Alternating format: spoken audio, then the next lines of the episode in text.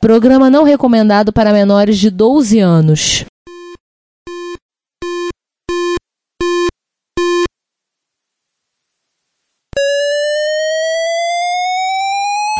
ZX81, Dragon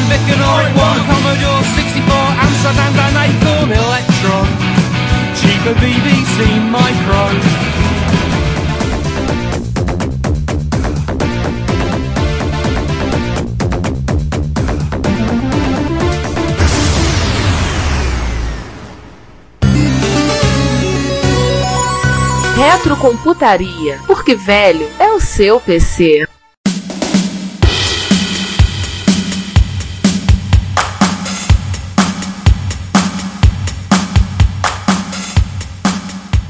Mas enfim, né? A Tandy achou que o ciclo do MSX não ia rolar mais, mas eles gostaram dessa coisa de ir no Japão pegar ideia, sabe? Pegar a máquina pronta. Então, Celestande gostou da ideia. Aí Celestande viaja pro. Aliás, pro- nesse universo, Celso Tende não morreu em 78. Continuou firme e forte. Ele não comeu aquele churrasco. Não, não teve infarto. E numa das viagens ao Japão, os altos executivos da Tandy foram conhecer como é que estava o mercado, essa coisa de Intel, que agora tá do, todo mundo só quer saber de Intel, Intel, Intel, Intel, Intel. Dominou mesmo com a IBM ap- apoiando o PC 86 porque a Microsoft acabou lançando o Windows antes e basicamente todo mundo passou a querer rodar MS-DOS porque o Windows era bonitinho e o Gary Kildo não conseguiu dar uma resposta e a IBM não conseguiu dar uma resposta porque tudo na IBM demorava 50 anos para sair, acabou. Não demorou dois anos para sair o Windows. Mas só uma coisa, esse Windows que a gente tá falando aí, ele, ele rodaria em cima do PC2 ou rodaria em cima do PC86? A princípio ele roda em cima dos dois, mas logo Ele- depois Ele roda melhor no PC2. ele roda melhor no PC2, até o momento que que será, né? simplesmente ele tira o suporte ao, ao PC86. Ele roda no PC86, só que aparece uma mensagem de erro assustadora que na verdade não significa nada. É, né? Mas enfim, a a Tandy vai no Japão, acha a máquina bonitinha, conversa com a NEC, descobre Sim. que a NEC tem lá um, a linha PC98. Os engravatados da Tandy se apaixonam pelo PC9801RA. Pelo joguinho de hentai. Opa. Não, não, não vamos falar de pornô aqui não. Vamos seguir. É, vocês não vê o caso. Biblioteca educativa.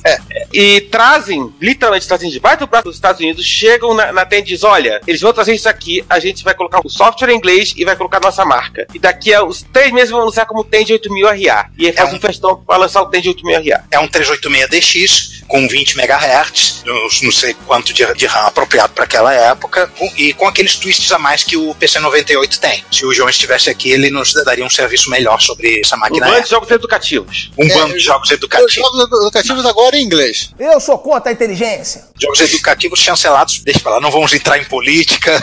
Aí ele tá complicando mais. Enfim, Então, com essa cooperação da Tandy com a NEC, isso ela traz o, o Tandy 8000RA para os Estados Unidos e elas têm seus videogames. E aí, com isso, videogames como o PC Engine ou, como é conhecido nos Estados Unidos, o TurboGrafx FX 16 e o PC FX, ou seja, o TurboGrafx 32, saem a partir da Tandy, são Estados Unidos por apoio da Tandy. que entra vem- no mercado de jogos. É, eles vêm de carona com o PC98. Sim, eles vêm no- junto no bolo. E vem né? no container. vem escondido lá no container e eles olham bem. Vamos vender esse negócio também, né? Vamos aproveitar, né? Já que esse mercado de videogame tá crescendo aí, tem essa Nintendo aí, essa Sega com esse Master System, quem sabe a gente faz também coisa, a vamos fazer uma grana. Atari. Tem também a Atari. A Atari com o Atari Jaguar não conta. O Atari Jaguar Não, é um, é um Não, ponto não. de Um espaço. Link com 7800 e o Jaguar, né? É, mas tava lá. É, é, tá. O, mas o Jaguar é um ponto fixo, é uma desgraça, é um fracasso em todos os Ele é uma universos. em qualquer terra que você escolha.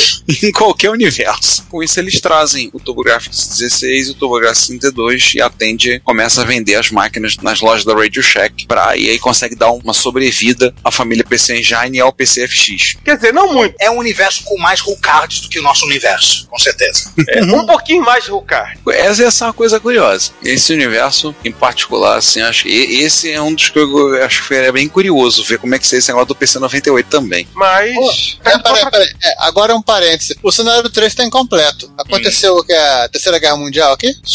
Então vamos.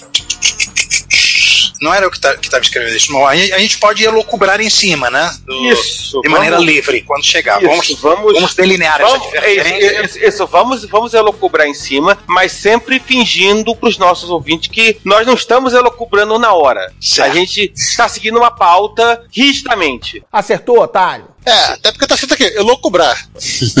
Bom, então agora vamos voltar para nossa Terra, mas só vamos ficar na nossa Terra por um ano e pouco. Com um HD embutido, o GS ROM 4 porque lá por volta de 1982 a coisa vai mudar. Bom, temos o Coco, temos o Color Computer 1 e na nossa Terra o Color Computer 2 foi lançado em 1983 com precisamente zero features a mais. Ele só tinha uma, uma integração maior na eletrônica, fez com que ele desse ser fabricado mais leve, mais barato, só que em termos de experiência do usuário, de compatibilidade, de software, de tudo, era mais do mesmo. Isso porque o que seria o verdadeiro upgrade, né, o Deluxe Color Computer, foi abandonado por ser caro demais. E aí entra a E divergência. foi, e foi picotado. E aí entra a divergência. Nessa terra, atende, toma vergonha na cara e admite que o novo Coco tem que ser mesmo um pouco mais caro se quiser evoluir. Fez certo, Renan. Não, não, e eles consideram que vão abaixar um preço, eles vão assim, sofrer um- uma. reduzir um pouco a margem de lucro deles, mas vão poder vender é, ganhar em quantidade e também em periférico. E com o tempo, o custo de fabricação vai diminuir. A versão curta é Deluxe existiu, mas oficialmente ele passa a ser o Color Computer 2, foi lançado na mesma época, só que ele vem com 64K de fábrica, ele vem com a Speech Sound Pack embutida, que o calcanhar de aqueles da arquitetura Coco era a falta de um som decente que não roubasse tempo de CPU. Oh yeah. Ele vem também com a S232, uma UART decente embutida, é a super serial, uma saída áudio vídeo, RCA, um basic mais turmidado e a interface de disco também embutida. Pô, legal, hein? Mas peraí,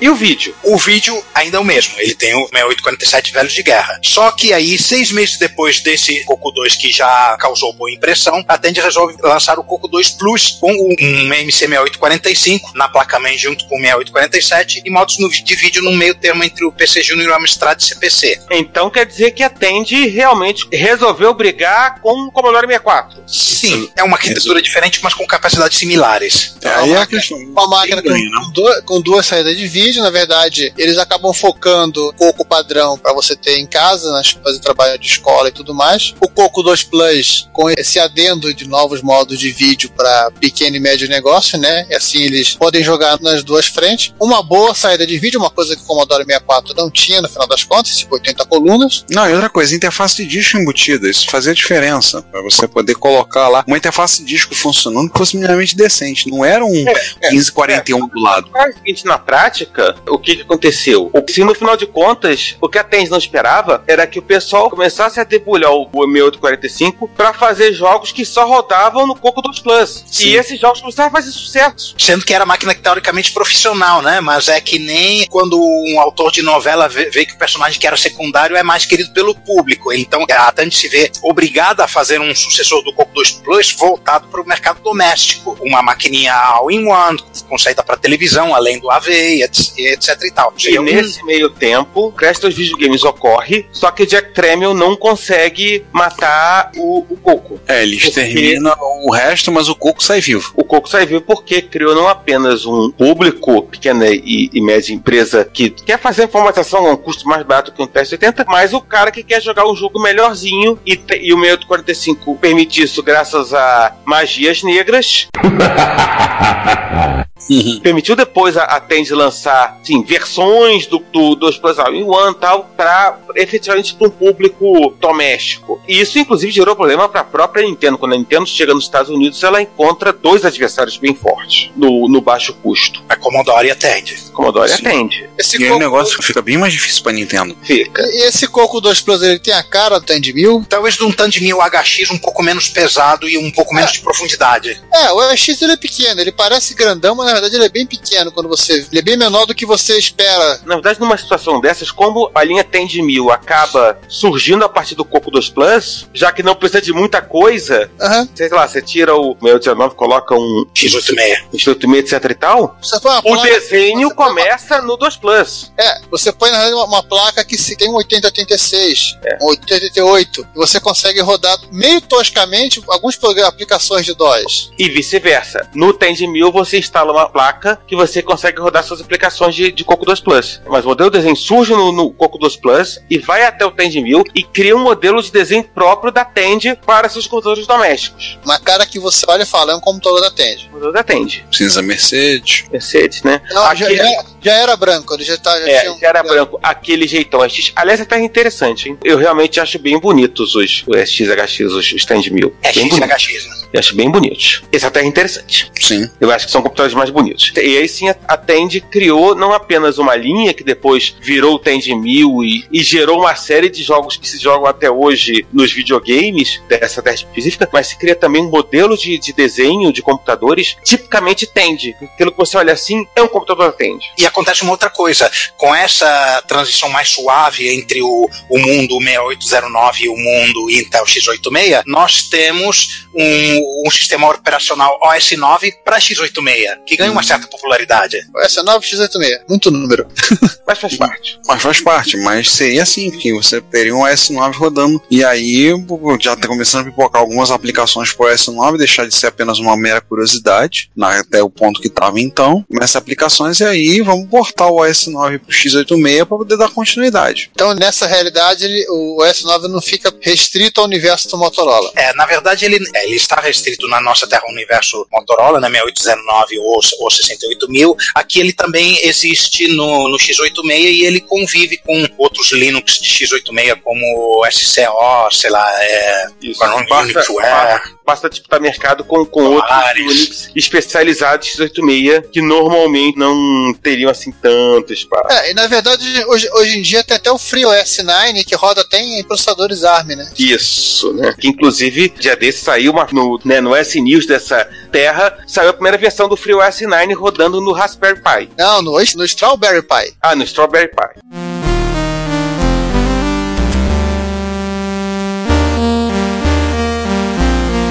Strawberry Fields Forever. Strawberry é. Epsilon. Cara, Strawberry é, né? Entendedores entenderão. Bom, Só porque, cara, cenário só 4. porque o criador do projeto era fã dos Beatles, pô, vocês também são muito. Strawberry é forever. Tá aí, a propaganda. A propaganda da, da plaquinha é essa. Assim como a Microsoft não cooptou os Rolling Stones para lançar o Windows 95, então a o pessoal da, da, da ARM coopta Na Beatles. verdade, da, da, da, Straw- da, da Strawberry. Strawberry é, Air Foundation. Isso, da Strawberry Foundation, isso mesmo.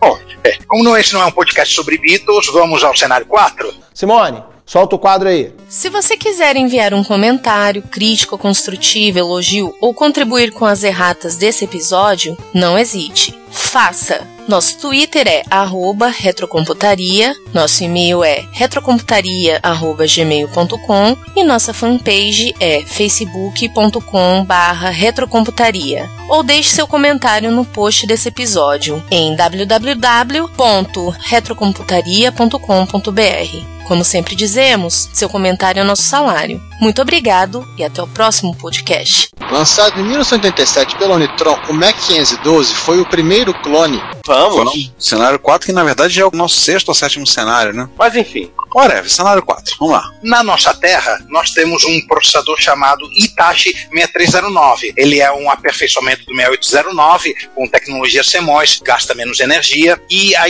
a Hitachi não podia dizer, por questões contratuais, que era um aperfeiçoamento que tinha instruções a mais. Só que a galera acabou descobrindo, né? Tem toda uma história em, em cima disso, das instruções a mais do 6309. Isso, só o- que eu não consegui descobrir onde que começou né, essa interação da nossa terra da Hitachi com a Motorola. Isso imagino que tenha sido em 85 ou 86. Então a divergência aconteceu um pouquinho antes disso, talvez em 85, talvez final de 84. Nessa terra, a Hitachi resolve ousar, em vez de entrar em acordo e licenciar a arquitetura da Motorola, ela faz uma engenharia reversa sala limpa do 6809 e cria um processador de 16 bits com o objetivo de ser utilizados em videogames no Japão, o Itachi 61609. É simplesmente eu substituo 8 por 16 no número. Ah, tudo bem. Ele é retrocompatível com o 6809, só que ele tem 24 linhas de endereço e 16 de dado. O pessoal assembleiro pode botar a imaginação para funcionar à vontade de como isso deve ser implementado. Eu imagino extensões de, de mais 16 bits prefixando os registradores de endereço, é, um monte de, de opcodes vagos que tinha no 6809, você poderia ter prefixo de largura de endereço, de largura de operando, né? Assim, de uma maneira assim meio copiada do, do 2, inspirada do 286. E o primeiro a usar esse processador é a Fujitsu, no micro que eles chamam de FM16, retrocompatível com o FM8, FM7, FM7 que também existe na nossa terra, e num console de videogame compatível chamado FGS16. Para os poucos malucos no Brasil que conhecem FM7 e FM8, imagina uma versão turbinada daquilo de 16 bits. E uma versão console daquilo também. Seria, o- seria o FM Town da nossa realidade. Não, o, o Marte. Se- exatamente, seria o Marte. E aí, como é que a Tandy vai reagir à história da Itachi? Cara, atende, olha, atende daquela coçada no queixo. Ainda bem que é no queixo. Enfim, né? Queixo. É aquela coisa que você tá pensando, né? E pensa, eu podia usar esse chip Que é fazer. barato. Que é mais barato e mais poderoso pra fazer um micro pra competir no mercado, no mundo low end dos 16 bits, que tá começando a aparecer. Ah, não sei o que, tá, tá, tá saindo Amiga, tá saindo Atari ST. Cara, a gente A, podia lançar a, o Atari tá fazendo uma máquina, a Commodore tá prometendo outra. Vamos ver o que a gente pode fazer? E agora nós temos algo E aí- que pode nos manter retrocompatível com a arquitetura do Google. Exatamente. E aí atende, chega, chega junto na, da Itachi e diz: olha, guarda uns meus anual pra mim que eu vou fazer um micro em cima dele. Começa a desenhar o Coco 3, né? Que apesar do nome, é, é um micro de 16 bits. É, senão teria que ser Coco 16. Isso. 16, né? Aí, aí, vai na, aí vai na Microsoft pra tentar licenciar o software. A Microsoft olha, pensa, cara, Eles É. falam, eles falam para essa Tend o mesmo que essa, a Microsoft da nossa realidade falou, falou pra Tend daqui, né? Não queremos fazer. Ali sim foi covardia. Se É, virem com o que vocês têm. isso. Te vira aí. O que obviamente faz a, a Tandy dar a volta, passar na Digital Research e perguntar se ela topava portar o gen do Coco 3. Bate lá na porta. Oi, vocês estão bem? Como vai? Vocês não querem portar o Gen pro Coco 3 novo, não? Ricardo, Ricardo, é, viemos aqui falar com o doutor. Aí tá complicando mais. e aí eles resolvem portar. Você tem o porte do Gen da Digital Research para o Coco 3 e aí adeus Deskmate, né? Não, não, Deskmate não. O gen vira o padrão e ninguém precisou olhar pra cara do Deskmate. E muitos ficaram felizes, Sem saber Não o motivo, inclusive. sem saber o motivo. Não só o Giovanni. E como esta encarnação do Coco 3 é mais high-end do que a nossa, o chip de vídeo e gerenciador de memória, o GIME, não é tão capado. Ele sai como era planejado originalmente, com suporte a 512 cores. Quer dizer, 4096 Não, cores. né? não, 512, porque o chip que a Motorola propôs para Tend era 4096 cores, só que era um chip que eles estavam fazendo, isso é na nossa realidade, e assim, em tese ele não era conectável ao 1809. Eles iam dar um jeito. Aí tem mais um detalhe: o GIME não precisa ser controlador de memória, porque a máquina de 16 ou 32 bits nativa. Mas ela tem um circuito da Itachi que ajuda ele a, num segundo momento, né, a fazer a parte de proteção de memória, gerenciar as partes de memória com mais tranquilidade, fazer o DMA e todo esse tipo de coisa. E antes que alguém pergunte, que alguém vai perguntar, alguém vai dizer: o gen é só operacional, não é mesmo? O gen é só interface gráfica, mas o gen roda em cima de uma versão de 16 bits do S9, conhecido popularmente como OS 18. Mas o nome oficial é OS 9 Level 3. Ah, mas aí quem vai proibir os engraçadinhos de falarem OS 18? Inclusive, ninguém lembra que o nome do S18 é o S9 Level 3. E, no final de contas, tal como na Terra 616, ou seja, nossa, o Coco 3 tem retrocompatibilidade de 98% com os Coco 1 e 2, o que já faz muita gente migrar para os 16 bits sem perder a sua, ou quase toda, a sua biblioteca de programas e jogos. Mas e aí, você achou que a Itachi ia parar de inventar com um processador de 16 bits? Achou errado, otário. Eles perderam o limite. Por volta de 1990, ou 89 ou 91, a Tandy Na verdade, eles não estavam muito à vontade de seguir com essa- coisa de processadores, mas ah, alguns fabricantes de console e de máquinas de arcade japonesas pediram uma versão turbinada do já turbinado 1609. é 1609. E aí a Itachi faz o 63209 de 32 bits, que aí sim ele coloca dentro dele uma coisa que a Tandy colocou como gambiarra na Gini, que é o modo protegido e, e virtualização de memória para que se possa rodar no sistema operacional moderno com kernel space, user space e um programa não poder é, estraçalhar a memória do outro. Ou seja, você realmente ter um sistema operacional profissional. A máquina se chama naturalmente Coco 4, a denominação Color Computer é abandonada, Coco passa a ser o nome oficial da máquina. Ela disputa os mesmos nichos de mercado que o Amiga e que o Atari ST. Basicamente, muitos ficam felizes porque vai economizar um 1, 2, 3, 4, 5, 6, 7, 8, 9, 10, 11, 12 caracteres cada vez tem que falar o nome do computador. O problema é esse. Aliás, 10 caracteres. Ele roda o OS 9 level 4, apelidado de OS 36. Felizmente essa piadinha não pegou, né? Felizmente, então ficou muito feliz que não pegou. A essa altura, a arquitetura já estava chegando no nível de workstations profissionais e a Tandy resolve tentar o mercado de workstations profissionais com essa arquitetura. Tava na moda, né? É, mas só que nesse caso ela não é páreo para Silicon Graphics e Sun da vida, mas só fica o registro do port do Unix para É, AT&T é, pra- tem- a Tandy chega Apresentar protótipo. né, a apresentar o protótipo, ela chega a vender, inclusive, não em lojas, mas para empresas, chega a contratar gente especializada em, em workstation, ela chega a fazer a parceria com a Microware para fazer uma versão que juntasse o OS 36, o OS 9 Level 4 com o AT&T Unix, que chama-se por acaso OS X, mas quando ela tá indo, a, a SGA e a Sun já estão voltando, então Então melhor ficar quieto. Se bem que essas máquinas de protótipo custam pequenas fortunas no, no eBay. e são disputadas pelo site Leilão da Vida, não a tapa, A carabina. mas a tiro. A carabina. Diz a lenda, diz a lenda, porque a, que a máquina 1234, porque por algum motivo alguém da Tende resolveu começar por 1234, e essa máquina, quando foi vendida, foi vendida por um milhão de dólares. Mas é lenda.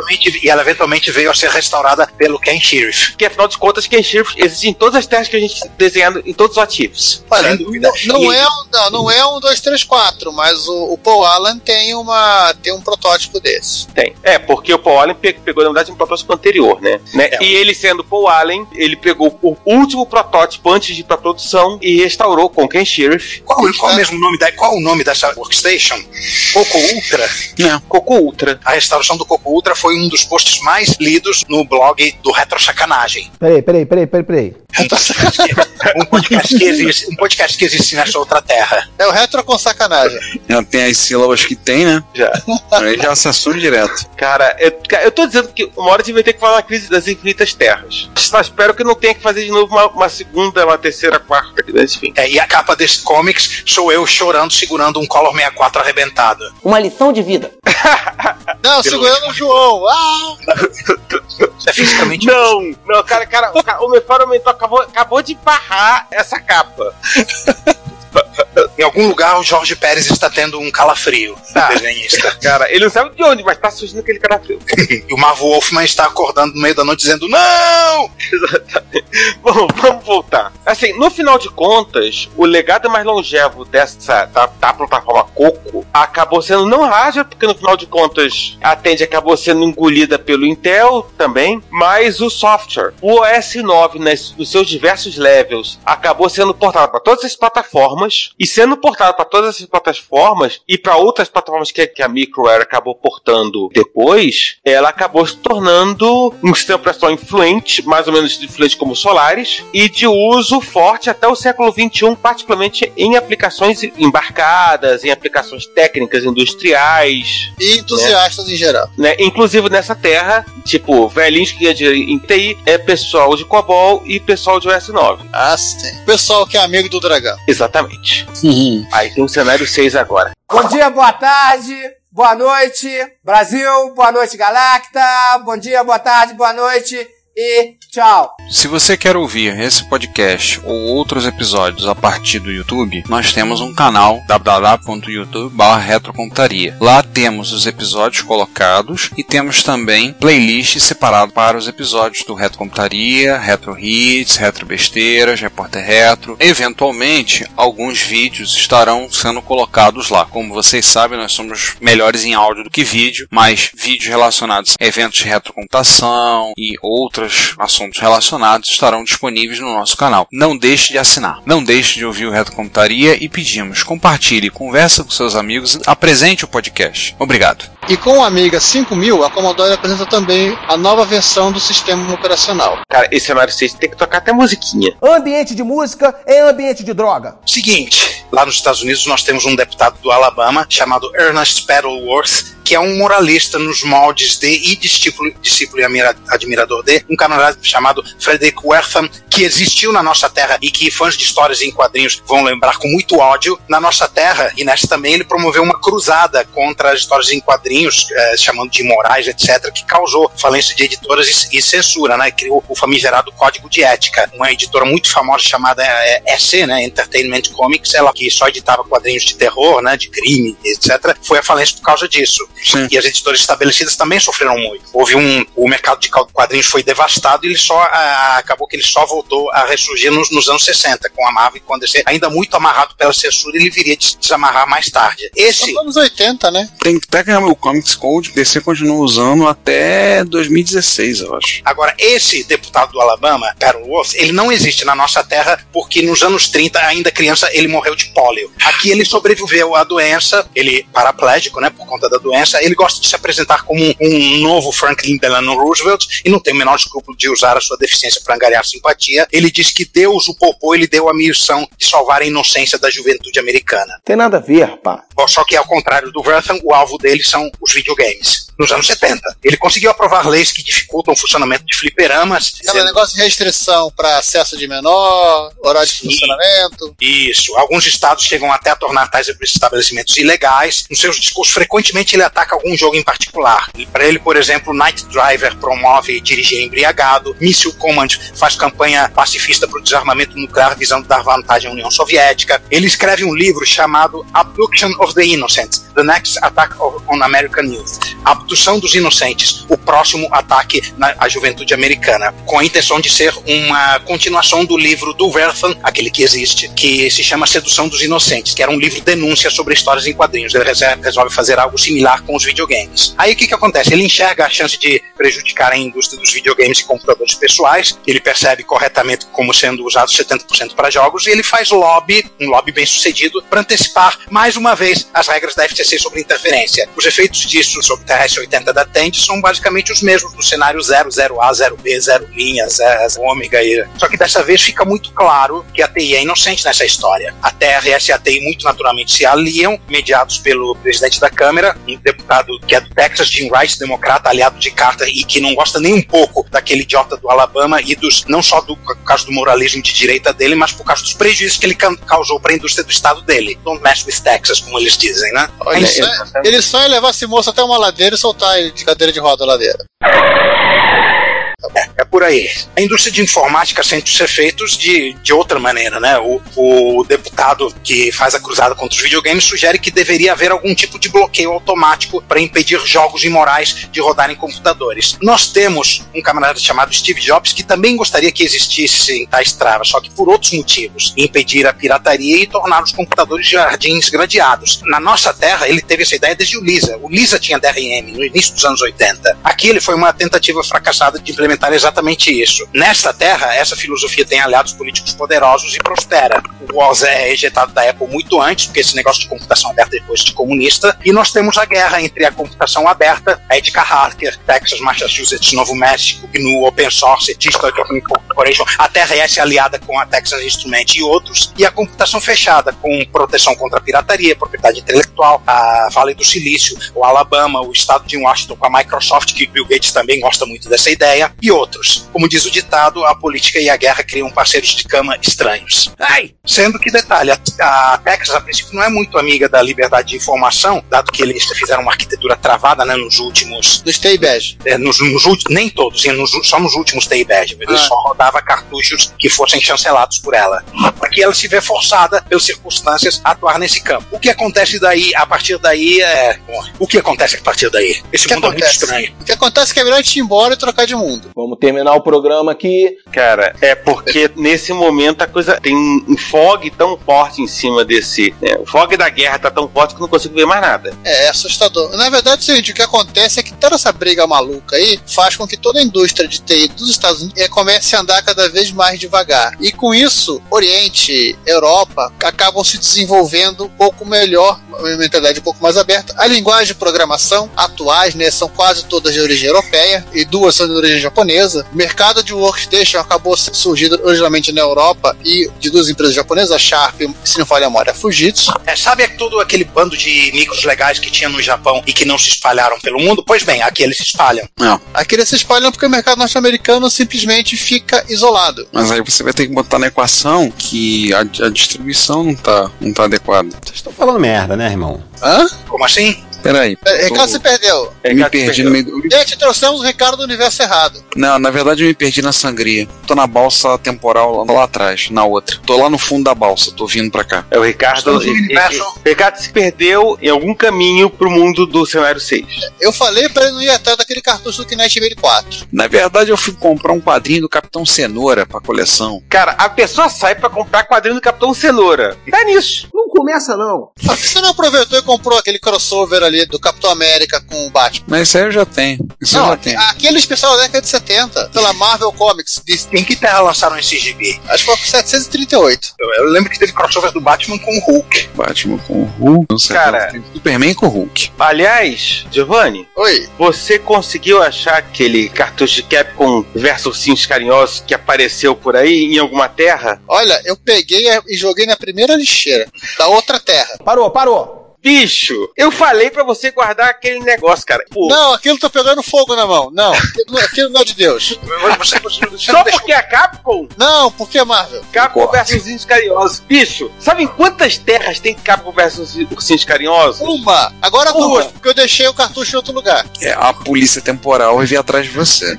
você não deixou junto daquele cartucho de Space Mumble Number 5? Mambo number five. Ai, Jesus amado. Cara, eu vou chegar.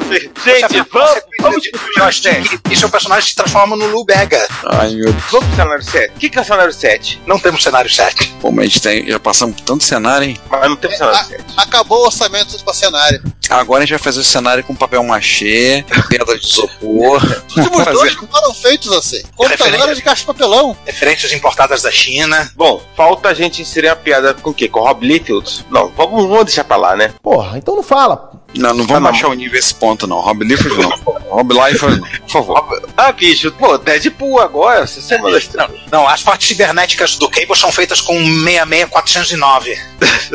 Mas enfim, né? Não tem cenário 7. Mas também já exploramos vários cenários, né? Ah, depois de É. 50 cenários zero, não ter cenário 7 é o menor dos nossos problemas. Exatamente, né? Cara, a gente conseguiu fazer vários cenários zero, cara. Essa gente superou nesse episódio. Ou então a gente sabe contar tão bem quanto a Microsoft, né? Quanto as versões de Windows. Exatamente. Então, então a gente sabe fazer conta que tão bem quanto o Pentium da Intel, né? Ah, Não, mas teve um universo que o Paint é um pouquinho melhor. É o Scovum, né? E quem pensar diferente aqui vai entrar na porrada. nossa senhora, gente. A, a coisa já tá chegando num nível que acho que só encerrando o episódio agora. Tá encerrando o programa. vamos, vamos parar por aqui. Vamos. Vamos parar, gente, Vamos, vamos parar por aqui. Se vocês Olha- tiverem outras sugestões de outros futuros apocalípticos, são bem-vindas, porque quanto mais maionese pra gente viajar, melhor. Então, Mas por favor, sem citar Rob Liefeld, senão o Ricardo turta. Vale lembrar que a nossa balsa, que viaja na sangria entre os universos, é movida a maionese. tá? Então, nós agradecemos. Achei que fosse maionese. molho tártaro. Não, essa funciona à base de maionese, pra gente poder viajar. Enfim, é, a gente volta no próximo episódio. Não, próximo episódio não. Volta no, no Retro Hits, E no Repórter Reto. na Repórter Retro, no final do Depois mês. voltamos com o episódio. Ela sabe se lá, É. não sei. Cara, a gente vai ter que voltar pra até 616, né? Ah, estamos voltando Ah, tá pra lá. é mas porque é, bo- é bom que as notícias do Repórter Retro sejam dessa terra, né? Exatamente. Mas tá difícil a gente- conseguir voltar, cara. Tipo, o que aconteceu? Vamos lá. A balsa temporal quebrou, a Bifrost deu pau, que mais que aconteceu? De tudo. E, e o gerador de pautas ficou num, num TAN de teste X200. Não, não, mais é ele. no PSX 2000, ele tá aqui comigo, inclusive com o cartucho do The Castle Amazing, a sequência do Castle, The Amazing Castle. The Amazing Castle. Então, Giovanni, não sai de onde você tá. Eu tenho que salvar Gera, o jogo. zera o jogo, gera a pauta, que a gente arruma um jeito de, de te buscar aí, te pegar e voltar pra até 616. Não, Peraí, em disquete, sem problema. Uma coisa. Ai, meu- ai, meu Deus, ai meu Deus. O Giovanni ligou a câmera, ele tá de cavanhaque, gente. para Gente, isso. qual a necessidade disso? Só uma perguntinha cretina. Você vai fechar o The Amazing Castle antes de rodar o gerador de pauta? Não, não, eu vou salvar em disquete. Tem disquete de 2 polegadas no, na sua terra, não tem? É, não. Ah, então vou gravar em fita cassete. Não, não, só pra saber, né? Porque se o Castle 1 já era um inferno pra fechar, o Castle Excelente era o, era o O do Borogodó, eu tô imaginando o Amazing Castle. Ah, Eu vou jogar até o- a quinta sala, depois eu vou desistir. Se preocupa com isso não, sou pereba. Em qualquer universo. Ô, ô, ô, ô, ô, Giovanni, né, nessa terra que você tá aí com o Cast Amazing, por acaso não existe revista com cheat, não? Não, é um mundo muito honesto. Bicho, como assim? Um mundo que, que não tem revista com cheat pra jogo. O Ernest Pedalous passou lei proibindo. É. Ah, tchau. gente, gente, depois dessa, tchau. Bom dia, boa tarde, boa noite, tô indo embora. Oh, meu Deus. Gente, eu vou ali pra pedir carona pra ver se posso uma balsa temporal aí, tá? A gente se fala aí no Repórter Retro. Bom, eu também tô indo. Se na próxima vez que vocês me encontrarem e tiverem com cavanhaque, fujam porque não sou eu. Tchau. Gente, até mais. Eu vou terminar o cast e vou fazer a barba também. Até. Viva Estado Retro, computaria.